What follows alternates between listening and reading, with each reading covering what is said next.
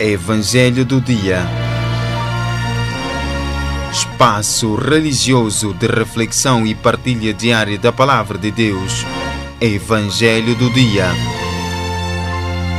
Todos os dias, das 12h05 às 12h15. Produzido pela Rádio Pax, emissora católica da Beira. Evangelho do Dia.